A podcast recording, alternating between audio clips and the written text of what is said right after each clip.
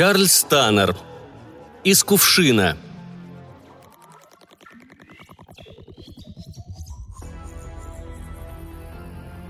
У каждого из нас найдется друг, которого мы бы не прочь увидеть засунутым в какой-нибудь кувшин, под пробку. Уж не отрицайте.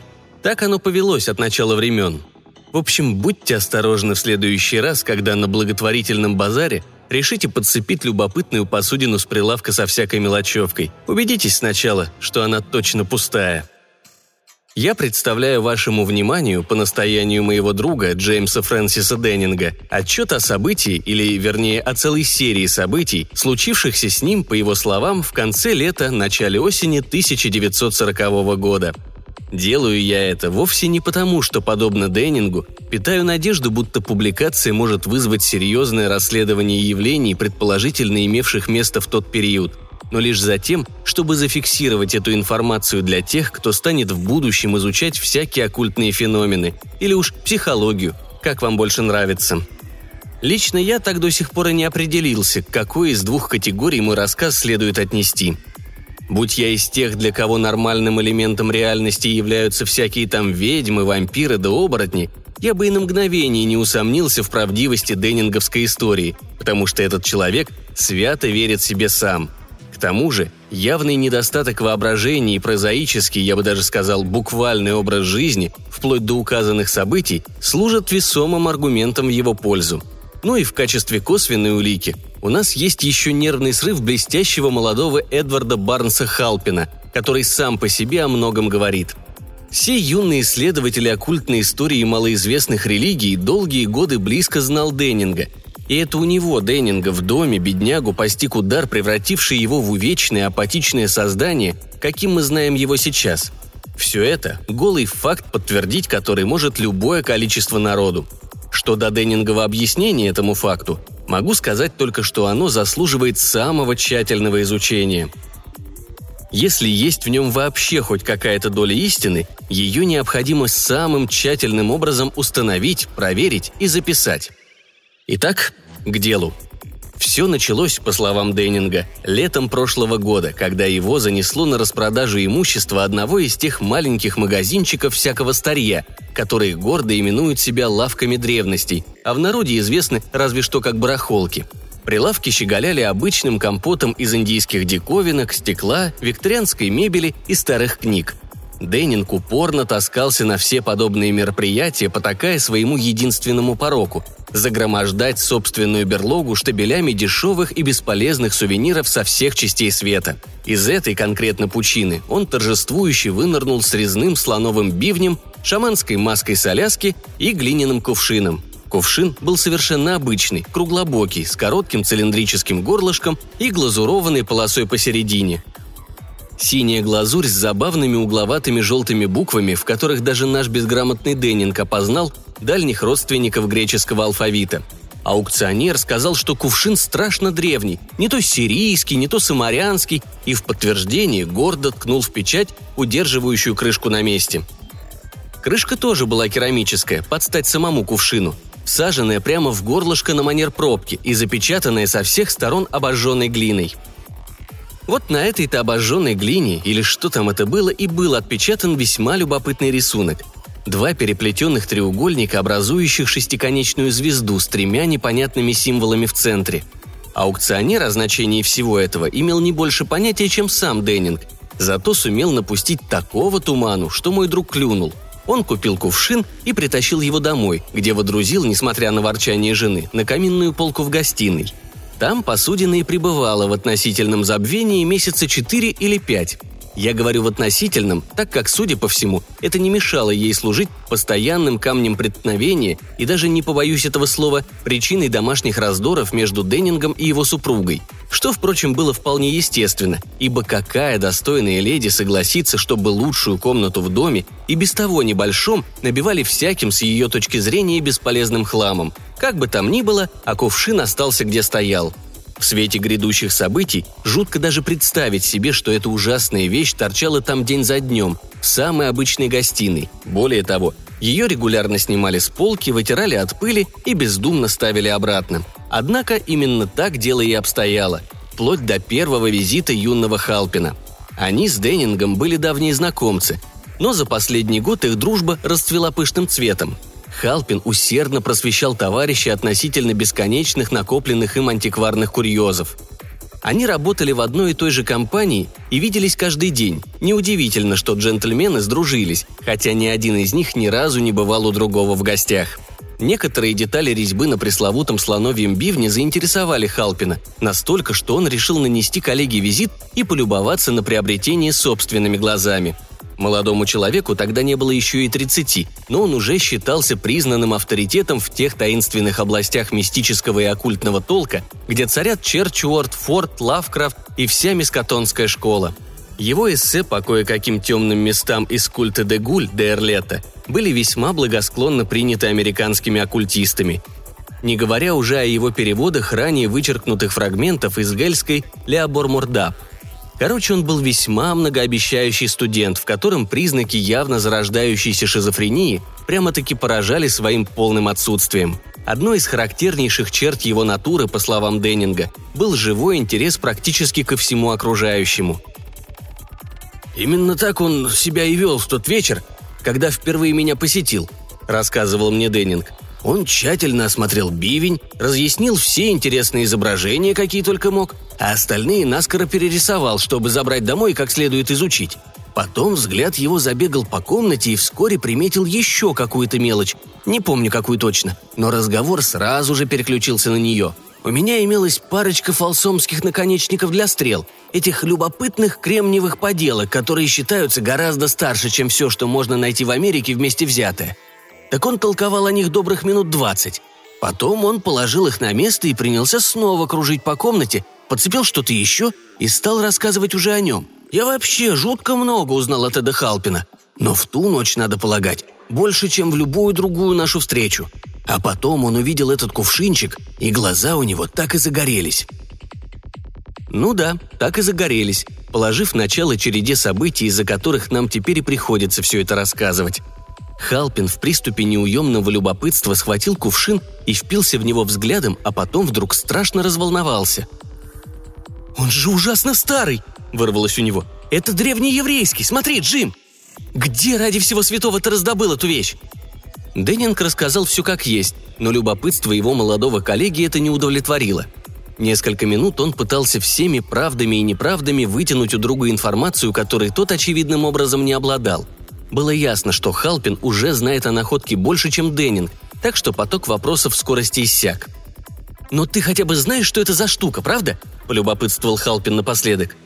«Что, неужели аукционер ничего тебе о ней не сказал? А предыдущего владельца ты видел?» «Господи, Деннинг, как ты вообще можешь собирать все это, если тебе даже не интересно, что оно собой представляет и откуда взялось?» Праведный гнев его был столь непритворным, что Деннинг ударился в извинение – и Халпин неожиданно смилостивился, рассмеялся и принялся объяснять. Эта шестиконечная звезда, Джим, известна как Соломонова печать. В еврейской кабале этим могущественным знаком пользовались многие тысячи лет. Меня заинтересовало его использование в одном артефакте вместе с финикийскими буквами. Здесь, на корпусе сосуда, видишь? Вероятнее всего, это свидетельствует об огромной древности предмета. Ты только представь, ведь, возможно, это подлинная печать самого Соломона. «Джим!» Интонация его друга резко изменилась. «Джим, продай мне эту вещь, а?» Сейчас кажется невероятным, что Деннинг не уловил ничего необычного в этом осторожном объяснении Халпина. Молодой исследователь явно сознавал всю важность кувшина, но Деннинг настаивает, что для него эта краткая лекция была лишена всякого смысла. Для ясности заметим, что Деннинг-то никаким исследователем отродясь не был, ничего не слыхал ни о Кабале, ни об Абдуле Аль-Хазреде или Ахиме Кордовском, хотя «Тысячу и одну ночь» где-то по молодости, скорее всего, читал. Одно это уже должно было дать ему какой-то ключ к происходящему. Но нет, он утверждает, что отказался продавать вазу Халпину просто из коллекционерского упрямства. Он посчитал, его собственными словами выражаясь, что если она для него стоит десятку долларов, то ведь и для меня она стоила не меньше – Халпин попробовал увеличить первоначальную ставку, но Деннинг уперся и ни в какую. Молодой человек удалился, правда, с позволением приходить в любое время и изучать кувшин, сколько его душе будет угодно. На протяжении следующих трех недель он и вправду несколько раз приходил. Скопировал надпись на синем бордюре, сделал восковой оттиск печати, сфотографировал сосуд и даже измерил и взвесил его. И все это время его интерес рос час от часу, а вместе с ним росла и предлагаемая цена – под конец, неспособный повышать и дальше, он опустился до того, что стал умолять хозяина продать артефакт. И тут-то Деннинг наконец рассердился. «Я ему сказал», — рассказывал Деннинг. «Я сказал ему, что у меня его просьбы уже в печенках сидят. Еще я сказал, что не продам эту чертову вазу, и все тут. И даже если это будет стоить мне нашей дружбы, кувшин останется моим. Точка». Тогда Халпин принялся гнуть в другую сторону. Просил открыть кувшин и посмотреть, что внутри. Но у меня был хороший повод не идти у него на поводу. Он мне сам говорил, насколько важен этот оттиск печати на глине. И ломать ее я не собирался ни за какие ковришки. На этот счет я проявил такую твердость, что он сдался и принес извинения. Ну, это я тогда думал, что он сдался. Теперь понятно, что нет. Теперь это нам всем понятно. На самом деле Халпин вознамерился открыть сосуд любой ценой, а отказался только от одной идеи честно купить его. Однако, несмотря на все его дальнейшие действия, не следует думать, что он пал до банального воровства. Поведение юноши вполне объяснимо для всякого, кто в состоянии встать на точку зрения человека науки. Ему открылась возможность изучить одну из сложнейших проблем во всем оккультном искусстве, а чье-то тупое упрямство в купе с невежеством чинит препятствия. Халпин решил перехитрить Деннинга, и неважно, как далеко ему для этого придется зайти – вот так и вышло, что несколько дней спустя Джим Деннинг пробудился в ранний утренний час от легкого и какого-то непривычного шума на нижнем этаже дома. Наполовину проснувшись, он поначалу просто лежал и с прохладцей размышлял, что бы это такое могло быть. Может, жене не спится, и она отправилась вниз за ночным перекусом? Или эта шальная мышь шебуршит на кухне? Возможно, донесшийся Жениной постели сонный вздох убедил его, что это не она – а вслед за этим загадочный звук повторился. Глухой лязг металла, а другой, чем-то обмотанный металл. Весь сон мгновенно слетел с него.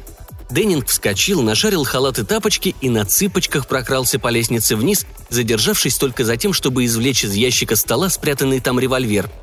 С лестничной площадки он разглядел смутный свет в гостиной и снова услышал точно такой же лязг – Перегнувшись как следует через перила, он сумел заглянуть в комнату и различить на фоне лежавшего на полу платка света от фонарика темный силуэт мужчины. Впрочем, длинное пальто и шляпа лишали фигуры всякой индивидуальности. Пришелец склонялся над каким-то круглым объектом. Вот он поднял молоток и опустил его резко, но крайне точно на рукоять долота, которая сжимал в другой руке. Молоток оказался обернут тряпкой, но все равно ночь огласил глухой лес, который, собственно, Деннинга и разбудил – Разумеется, мой друг сразу понял, кто орудует у него в гостиной и над каким круглым предметом он так усердно трудится. Увы, прошло несколько секунд. Он никак не мог собраться с силами, чтобы поднять тревогу или остановить грабителя. И эти несколько секунд решили все. Сам Деннинг не сумел мне внятно объяснить причину подобного промедления. Однако я его достаточно хорошо знаю и думаю, что им просто-напросто овладело любопытство – Ему ужасно захотелось узнать, на что Халпину так сдалась эта чертова ваза. В общем, он сидел тихо, но, как оказалось, недостаточно, так как несколько мгновений спустя некий легкий шум с его стороны достиг ушей Халпина, и тот ударился в панику. Последний кусок печати как раз отвалился. Молодой человек вскочил, так и сжимая в руках крышку от кувшина, в которую бессознательно вцепился. Почти вне себя от ужаса, что его поймали, как говорят законники инфлагранты деликто, он затараторил сбивчиво и моляще. «Только не надо звать полицию, Джим! Послушай меня! Я не собирался его красть, Джим, поверь мне! Если бы я хотел украсть, я бы давно уже был таков вместе с кувшином, честно, Джим! Да, я все расскажу. Да, это один из Соломоновых кувшинов. Я просто хотел открыть его, Джим. Боже правый, да неужели ты даже никогда о них не читал? Есть же всякие арабские сказки, легенды. Ты же должен был слышать хоть что-то. Я тебе все сейчас расскажу. Пока он болтал, Деннинг успел спуститься в комнату, подойти к горе-грабителю, взять его плечи и хорошенько потрясти. «Прекрати молоть чепуху, Галпин! Не валяй дурака! И кувшины, его содержимое пока еще мои! Возьми себя в руки и выкладывай все, что у тебя есть про него!» Халпин проглотил свою панику и испустил глубокий вздох. Существует множество арабских и еврейских легенд, в которых говорится о группе или классе сущностей, именуемых джинами. Значительная часть этой информации, разумеется, формальные благоглупости. Но насколько мы можем судить, джины – это такие сверхсущества с иного, отличного от нашего плана бытия. Их еще называют древними, старшими или преадамитами. Возможно, есть еще десятки имен, если это действительно те же самые сущности, что фигурируют в мифах других стран и народов. Они правили миром в дочеловеческие времена, но междуусобные распри и сложившиеся во время ледникового периода условия привели к тому, что они почти исчезли с лица Земли. Впрочем, немногие оставшиеся в живых причиняли достаточно вреда людям вплоть до эпохи царя Соломона. Арабские легенды утверждают, что он был величайшим из всех владык земных, и с оккультной точки зрения, я полагаю, это действительно так, несмотря на то, что царство его даже в том веке представляло собой крошечную точку на карте. Зато магические познания Соломона оказались достаточно велики, чтобы пойти войной на джинов и победить, а дальше, поскольку убить их не было никакой возможности, обмен веществ у них кардинально отличается от нашего, он загнал их в кувшины, запечатал и вверг в пучину морскую. Деннинг продолжал тупо смотреть на него. «Ну не хочешь же ты сказать, что ожидаешь найти в этом кувшине Джина, а, Халпин? Неужели ты такой суеверный дурак, чтобы верить?» «Джим, я не знаю, во что верить, а во что нет. История не сохранила данных о том, чтобы такие сосуды кто-то находил раньше, но я знаю, что древние некогда действительно существовали, и изучив этот кувшин, оккультист мог бы очень многое узнать о... Пока тот разглагольствовал, взгляд Деннинга упал на кувшин, который валялся там, где упал, когда Халпин вскочил на ноги. Все волосы у него на шее встали дыбом от ужаса. «Ради всего святого, Халпин!» – выговорил он, заикаясь. «Ты только погляди! Не успел он договорить, как Халпин уже впился взглядом в свою вожделенную посудину, и отвести его уже не смог. А из горлышка прямо у них на глазах, медленно, как слезняк, ползла какая-то густая, тягучая, синеватая, слабо светящаяся масса. Она растекалась лужей по полу, выпуская во все стороны интересные изогнутые ложноножки, и вообще вела себя не как инертная вязкая среда, а как... как амеба под микроскопом – и к тому же из нее поднимались, будто она была сверхлетучим веществом, короткие струйки густого пара или дыма. До их слуха донеслось поначалу едва различимое, а затем уже более громкое, размеренное, неторопливое «клак-клак-клак», и его издавала, распространяясь сама масса. Двое мужчин совершенно позабыли о своей ссоре. Деннинг подошел к Халпину поближе и в страхе вцепился ему в плечо – тот стоял окаменев, будто статуя, но дышал при этом как спринтер. И так они стояли там и стояли и стояли, глядя, как это фантастическое желе течет, дымясь по полу. Полагаю, больше всего их напугало свечение, исходившее от таинственного вещества.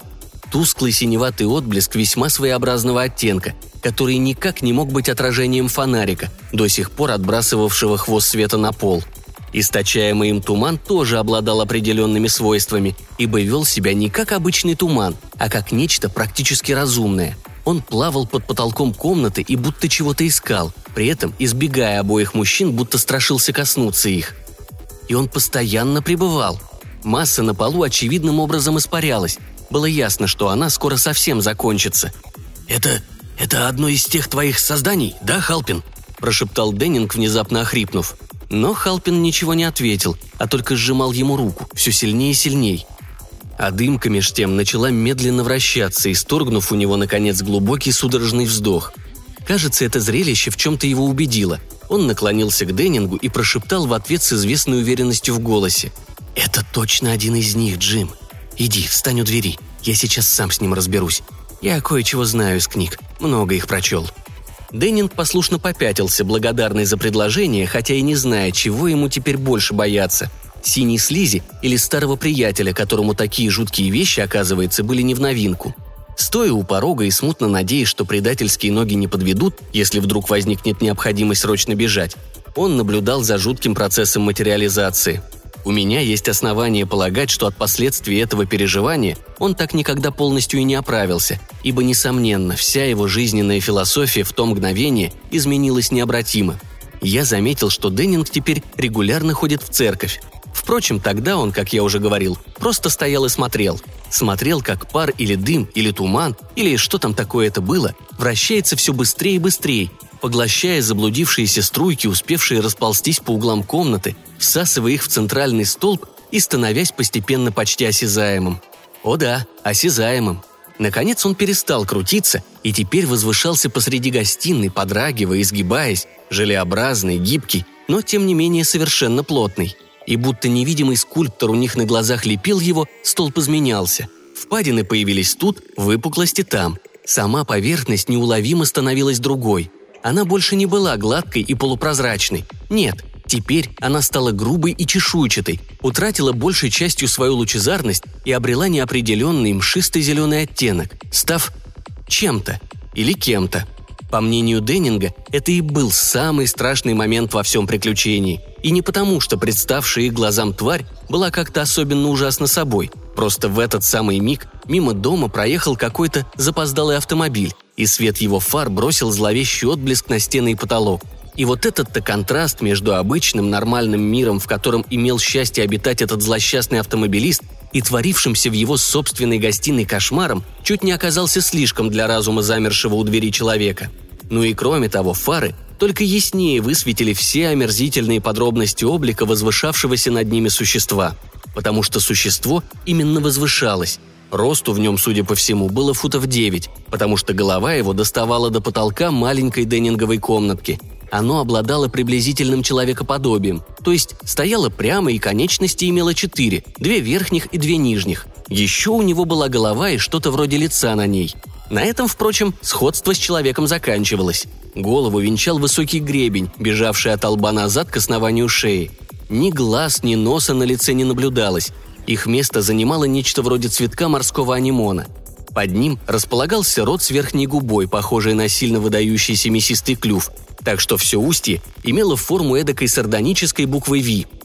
Передняя часть туловища отличалась плоской равномерной гладкостью ящеричного брюшка. Ноги были длинные, чешуйчатые и ужасно костлявые. Тоже можно было сказать и о руках, оканчивавшихся поразительно деликатными и поразительно человеческими кистями – Халпин наблюдал за материализацией жадностью ястреба, и как только процесс завершился, как только сокращение мускулов засвидетельствовало сознательный контроль над ними со стороны хозяина, ученый разразился потоком странных нечленораздельных слов.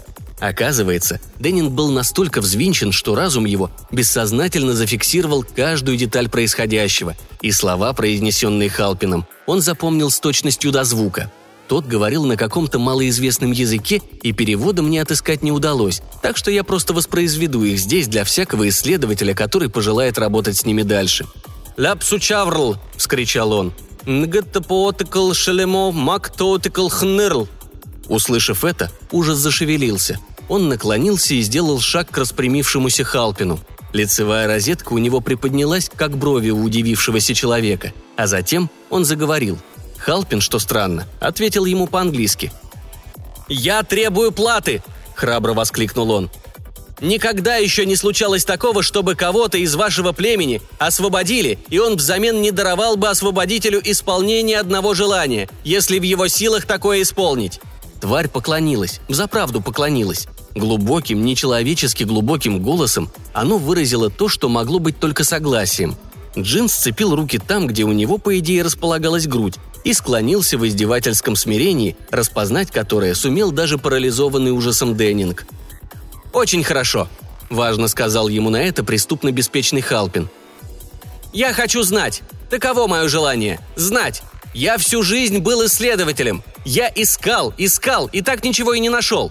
А теперь я хочу познать природу вещей, причину и смысл бытия, и конец, к которому мы все идем. Скажи мне, зачем мы здесь? Какое место человек занимает в этой вселенной, а вселенная в космосе?» Тварь, джин или чем она там на самом деле была, снова поклонилась. Почему, ну почему Халпин в упор не видел, что она откровенно над ним издевается? Она снова сцепила свои невероятные человеческие руки вместе, потом развела их в стороны, и с пальцев на пальцы прыгнул целый рой искр – в гуще этой блестящей круговерти нечто начало обретать форму, стало прямоугольным, потом плотным и, наконец, превратилось в небольшое окно. В окно за серебряной решеткой с мнимо-прозрачными ставнями, за которыми, с того места, где стоял Деннинг, по крайней мере, не было ничего, одна лишь кромешная чернота. Чудовище сделало какое-то движение головой и произнесло одно только слово, и единственное, которое Деннинг сумел разобрать. Оно сказала «Смотри!» И Халпин послушно сделал шаг вперед, и заглянул в окно. Деннинг утверждает, что пока он смотрел, можно было сосчитать примерно до десяти. Потом молодой человек сделал пару шагов назад, споткнулся о кушетку и сел. «О!» – тихо пробормотал он. «Вот, значит, как!» По мнению Деннинга, он сказал это совсем как маленький ребенок, которому любящий родитель только что разъяснил какой-то важный и трудный вопрос, и больше не пытался ни встать, ни как-то прокомментировать узнанное, ни издать еще хоть какой-то звук. А джин или древний, или демон, или ангел, словом, это непостижимое существо снова поклонилось, отвернулось и попросту исчезло. После этого транс ужаса, в котором благополучно пребывал Деннинг все это время, каким-то образом спал с него – он кинулся к выключателю и комнату залил свет. Пустой кувшин валялся на полу, а на софе сидел человек, глядевший в пустоту перед собой с выражением несказанного отчаяния на лице. Мало что осталось поведать. Деннинг позвал жену, кратко и криво пересказал ей случившееся, полиция потом получила расширенную версию событий, а остаток ночи честно пытался привести Халпина в чувство. На утро послали за доктором, и молодого человека перевезли в его собственную квартиру – Оттуда Халпин перекочевал в государственное учреждение для душевнобольных, где и пребывает в настоящий момент. Он постоянно погружен в размышления. Если обратиться к нему или попробовать как-то расшевелить, он смотрит на вас с печальной и жалостливой улыбкой, а потом снова уходит в себя. И помимо этой улыбки, полного беспомощного сострадания к обреченным, единственная его эмоция – полное и абсолютное отчаяние –